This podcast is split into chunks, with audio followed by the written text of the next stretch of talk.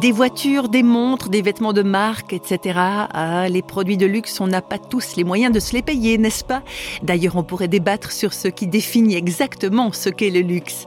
Réflexion faite, dans notre monde stressé et agité, le luxe, ce pourrait être par exemple d'avoir du temps, ou alors d'avoir un peu de silence. Laurent Jouvet, lui, en est persuadé. Il est d'avis que ce luxe-là est entièrement à la portée de chacun.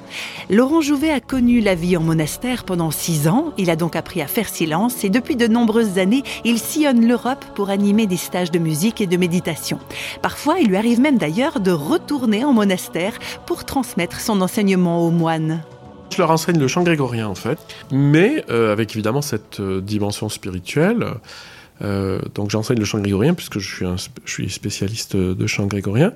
Il m'arrive aussi de leur faire des sessions de méditation, donc pour leur apprendre à méditer, c'est-à-dire simplement à être assis là, présent à soi-même et au monde, sans faire marcher l'usine à pensée et à image.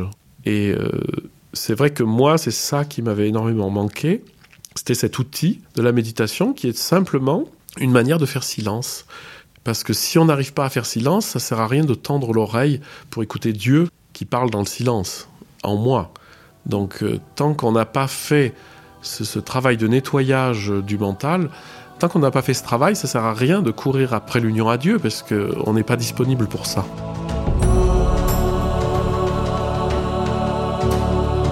C'est peut-être le plus difficile dans une société où on a du mal à faire un peu de silence en soi-même, au moins de temps en temps. À ce sujet, Laurent Jouvet propose quelques pistes de réflexion. Comme j'enseigne beaucoup la méditation, la grosse question des gens, c'est toujours oui, mais après après, on fait un stage et après. Et là, il y a plusieurs choses importantes. D'abord, il faut vraiment des temps de retraite, il faut vraiment des temps qu'on se prend, des temps de vacances pour l'âme, comme j'aime bien dire, pour revenir un peu à l'essentiel. Et il faut bien se dire qu'il faut changer son mode de vie. On n'est pas obligé de vivre avec le mode de vie dominant. On n'est pas obligé d'avoir la télé, on n'est pas obligé de la regarder. Euh, on peut la voir, mais euh, on n'est pas obligé de la regarder non-stop. On n'est pas obligé de courir après euh, la consommation, etc. il y a des choix de vie.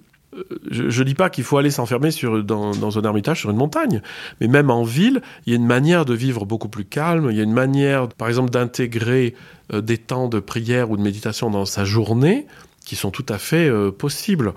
Il faut changer de, manière euh, de vivre en, se disant qu'est-ce qui est le plus important? Si c'est le plus, important pour moi, c'est d'approfondir euh, quelque part ma spiritualité, ma relation à Dieu, il faut que je m'en donne les moyens. Et à mon avis, c'est faisable, mais il faut avoir les bons outils.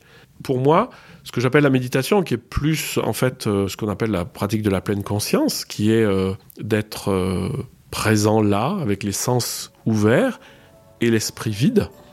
C'est ça qui nous permet de rentrer au fond de, nous-mêmes euh, en rapport avec la transcendance, avec Dieu présent en moi.